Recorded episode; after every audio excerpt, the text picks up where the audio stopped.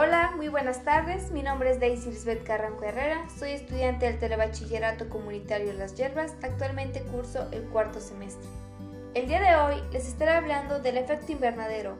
El efecto invernadero es un fenómeno atmosférico natural que permite mantener la temperatura del planeta al retener parte de la energía proveniente del Sol.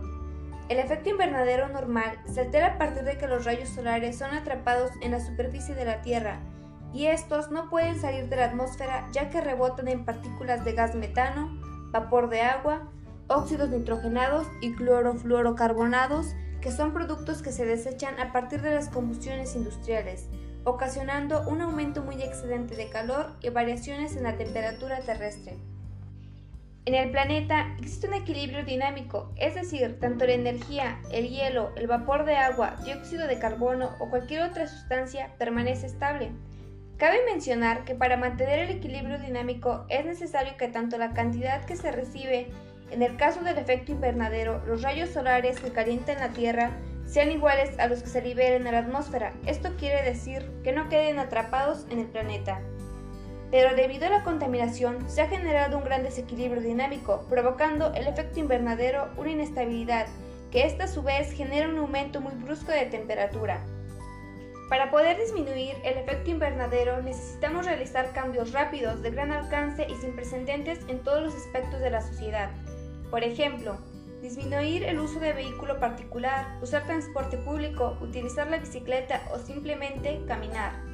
Ahorrar energía, tratar de consumir menos carne, ya que la producción de carne roja lleva un número significativamente mayor de emisiones de gases de efecto invernadero reducir y reutilizar e incluso el agua si es posible.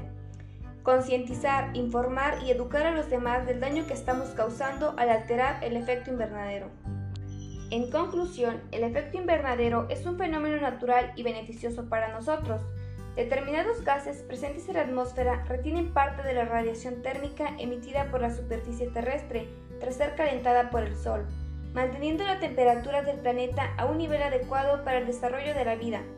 La acción del hombre, sin embargo, ha aumentado la presencia de estos gases en la atmósfera, principalmente de carbono y metano, haciendo que retengan más calor e incrementando la temperatura planetaria. Es lo que conocemos como el calentamiento global. Por esa razón, el efecto invernadero ha pasado de ser nuestro gran aliado a ser un riesgo para nuestra supervivencia.